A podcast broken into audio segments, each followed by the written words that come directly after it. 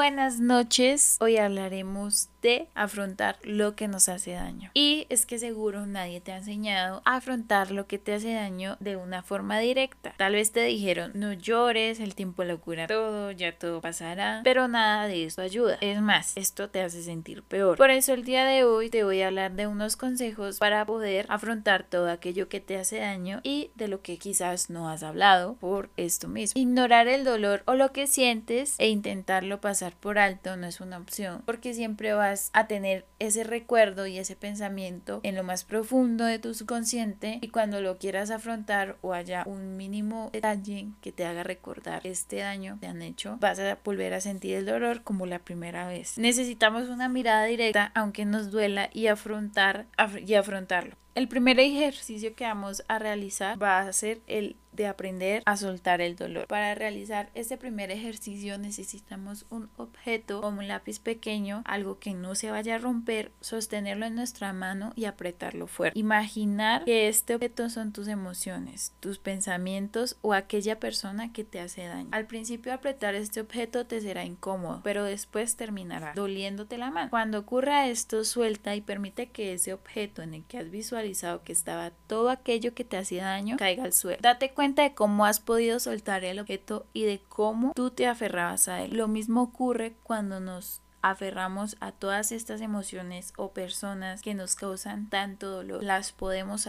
soltar. Cuando nos aferramos a ciertas situaciones, consideramos que ya forman parte de nosotros, aunque nos hagan daño, y no somos capaces de darnos cuenta de que somos nosotros los que estamos eligiendo sufrir en cualquier momento podemos despegar. Número 2. Observa de qué manera te hablas. Este segundo de los ejercicios para afrontar lo que te hace daño te va a ayudar a comprender de qué manera te hablas. De seguro crees que te hablas de la forma más positiva, pero te vas a sorprender cuando descubras que te dedicas más frases y pensamientos negativos de los que crees. Para realizar este ejercicio te voy a poner un ejemplo. Imagina que estás en el gimnasio y que alguien entabla una conversación contigo. Cuando te despides, la otra persona te dice, alegro de haber hablado contigo y tú tardas en reaccionar, te pones un poco nervioso y contestas un poco inseguro. Lo mismo digo. Cuando vas caminando hacia los vestuarios, no puedes parar de pensar en lo tonto que eres y el ridículo que siempre haces al hablar con otras personas. Lo importante es que seas consciente de todas estas situaciones y que en cuanto puedas te pongas delante de un espejo y te digas eso que has pensado. ¿Es positivo? Es positivo que yo diga que la manera en que actúe es tonta y al mismo tiempo me esté tratando de tal manera? ¿Cómo de negativo calificaría esto? Te darás cuenta de cómo le das golpes a tu autoestima una y otra vez sin ser consciente de ello, solo sufriendo sus efectos. Número 3. Anclate al presente. Una manera de afrontar lo que te hace daño es poniendo en práctica otro ejercicio, anclarte al presente. Seguro que te suena la técnica del mindfulness.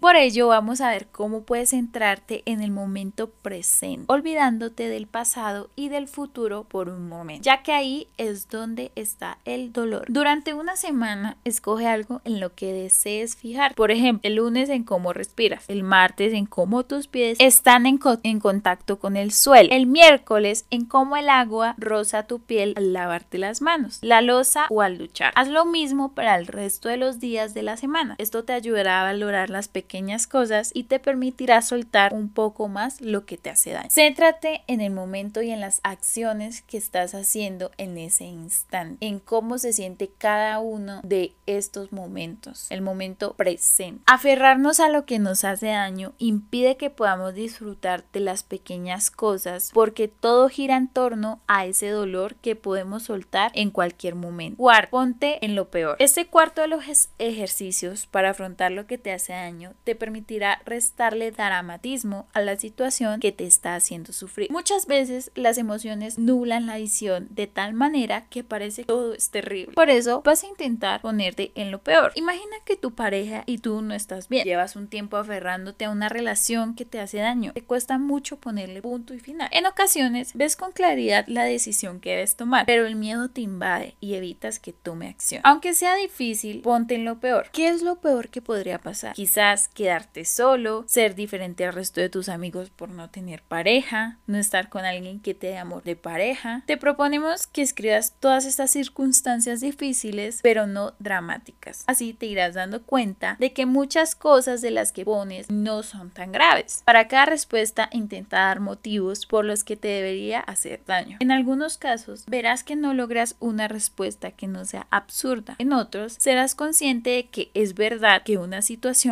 puede doler, pero lo que te lleva a sufrir es el hecho de que te aferras a ella. Quinto, una pregunta esencial. Aferrarte al dolor es algo que te lleva de manera inexorable al sufrimiento. Por ello, todos los ejercicios para afrontar lo que te hace daño de los que te he hablado te pueden ayudar a ver con más claridad todo lo que ocurre y así tomar una decisión que te beneficie. Para finalizar, un último ejercicio consta de tan solo una pregunta esencial. ¿Qué le dirías a alguien que estuviese pasando por lo mismo que tú? Ponte en la situación de que es tu hermano o un amigo que está viviendo la situación por la que tú estás pasando. La respuesta a la pregunta que te has formulado será aquello que deberías aplicar a ti mismo. Tú tienes la respuesta de todo aquello a lo que te aferras y a lo que tienes miedo. Esta pregunta puede ayudarte a abrir los ojos. Tendemos a aferrarnos al dolor provocando que éste se transforme en sufrimiento. Lo irónico es que podemos soltarlo cuando así lo deseamos. Pero para lograrlo tenemos que ser conscientes de lo que estamos haciendo. ¿Cuántas veces te has aferrado a lo que te hacía daño? ¿Cómo la lograste salir de eso? Ya sabes, tú tienes las respuestas y nadie más que tú sabes qué está bien, qué está mal, qué puedes hacer y qué no. Bueno amigos, y esto es todo. Recuerden seguirnos en nuestras redes sociales, en Instagram como hablemos de todo.podcast y en Twitter guion bajo hablando